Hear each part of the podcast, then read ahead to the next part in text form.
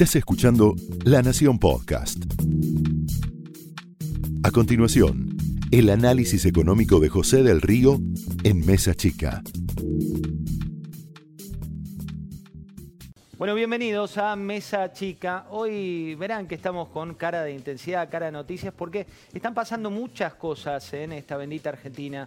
Cosas que pasan en tres Argentinas que estamos viviendo por estos días. La Argentina de Cristina Fernández de Kirchner, la Argentina sanitaria, la que tenés miedo vos, la de los 438 nuevos infectados, la de los 3.879 casos hasta ahora, la de 9 nuevas muertes y 393, que es la Argentina sanitaria, y la otra que es la Argentina de Alberto Fernández, el presidente.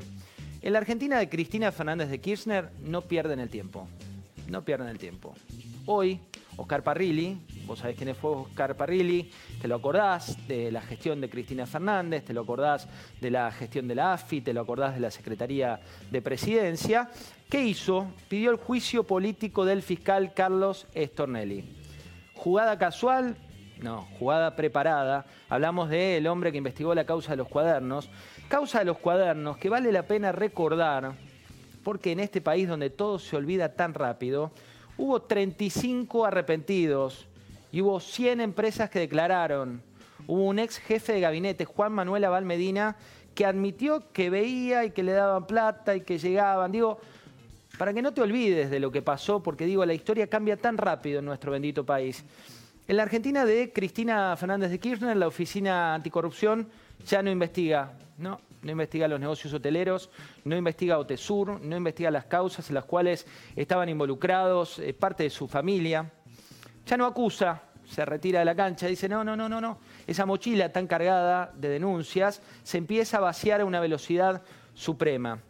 En la Argentina de Cristina, Horacio Petragala, que es el secretario de Derechos Humanos, eh, pide prisión domiciliaria para Ricardo Jaime, mientras vos en tu casa, si sos familiar, recordás lo que pasó, ¿no? en esa tragedia que nadie olvida.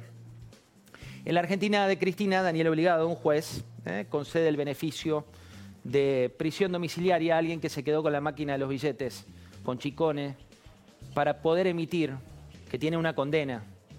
Pero esa Argentina de Cristina pide que alguien que no tiene ni edad ni ningún tipo de posibilidad, en el caso de ser persona de riesgo por el coronavirus que te asusta tanto a vos, a mí y a todos, va a su casa.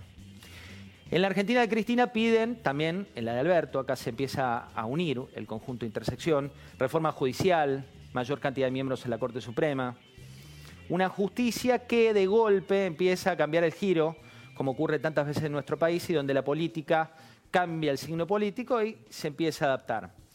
En la Argentina de Alberto, mientras tanto, el ministro de Trabajo dijo hoy, me refiero a Claudio Moroni, que es muy interesante, ¿eh? es interesante la propuesta de Fernanda Vallejos para que el Estado se quede con parte de las empresas a las que ayudó en medio de la pandemia. Y ahí se mezcla todo, porque se mezcla Fernanda Vallejos, recordemos quién fue y es del Frente de Todos, pero también de esa Argentina, de Cristina, pidiendo esta situación. En la economía de Alberto hoy, volvemos a hablar de términos que hablábamos en la economía de Cristina ¿Te acordás del puré? Bueno, el puré volvió. Te lo habíamos dicho aquí en Mesa Chica. Cada vez que un cepo se agranda y crece, la brecha se agranda y crece, empiezan las oportunidades de aquellos que están desesperados por su economía y compran esos 200 dólares que te permite el Estado, los venden a 91,08 con el impuesto, sí, el impuesto país, ¿te acordás? El impuesto que supuestamente le ponía un 30% a, a esta cuestión del dólar que hoy ya está en las nubes, el dólar paralelo lo venden a 133 en un mercado ilegal y así obtienen 8.400. Esto es un delito, pero forma parte de un puré que históricamente aparece en la Argentina. En la economía de Cristina y en la economía de Alberto, en estas dos Argentinas que se unen, volvió el delivery de arbolitos, porque ya no hay arbolitos en las calles gritándote cambio, cambio, sino que van a domicilio. Volvió el rulo automotor, eh, otra de las cuestiones que veíamos cuando hay una brecha, un cepo tan grande, lo que ocurre es que hay quien puede comprar un auto, cero kilómetro, importado a dólar oficial, lo espera y luego lo vende. En esta Argentina también siguen las negociaciones y se crea un relato. Guzmán, el ministro Guzmán, que dice que van a seguir negociando después del 22. el vencimiento que hay este viernes de 503 millones de dólares como una fecha anecdótica, dijo hoy el ministro Guzmán.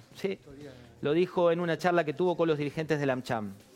En esta Argentina también se vuelven a juntar los mundos. Hoy se anunció que van a seguir congelados los servicios públicos. ¿Está mal eso? Y la verdad que no. Pero el tema es depende cuánto. Acordate que la última vez que pasó esto, estuvieron congelados 15 años. Después vino un gobierno, ¿te acordás del ministro Juan José Aranguren en energía que te decía tenemos que aumentar, tenemos que aumentar, tenemos que aumentar? ¿Cuánto pagás hoy de tarifa? Bueno, pagás, por ejemplo, en energía eléctrica un 58% de lo que cuesta generarla. ¿Es viable si esto se congela en el largo plazo? No. Y te lo digo no para desilusionarte, porque a todos nos gusta que se congelen tarifas, que vivamos tranquilos, sino porque después de un congelamiento viene el descongelamiento. Y después del descongelamiento se produce una cuestión que ya vivimos hace poco, que era tratar de acomodar las tarifas de la Argentina a la realidad. Hoy se anunció que se prorroga. Tuvimos 15 años en las tarifas congeladas y se paga, te decía, el equivalente hoy al 58% de lo que cuesta la, la luz. En esta Argentina, que tiene vicios de la Argentina anterior, que tiene vicios de la otra Argentina, se ratifica la doble indemnización para despidos y también la prohibición de despidos esa medida es mala para el trabajador y seguramente te da cierta tranquilidad en el mundo de pandemia. Pero en paralelo, lo que no te están contando de esto es que, según el Observatorio Pymes, hay 61.000 empresas hoy que van a cerrar. Y esto no lo digo yo, eh, lo dice la Fundación Observatorio Pyme, que vive la situación que están atravesando esas pequeñas y medianas empresas que no pueden tomar decisiones. Son 263.000 trabajadores solamente de este relevamiento. La doble se prorroga hasta el 13 de julio.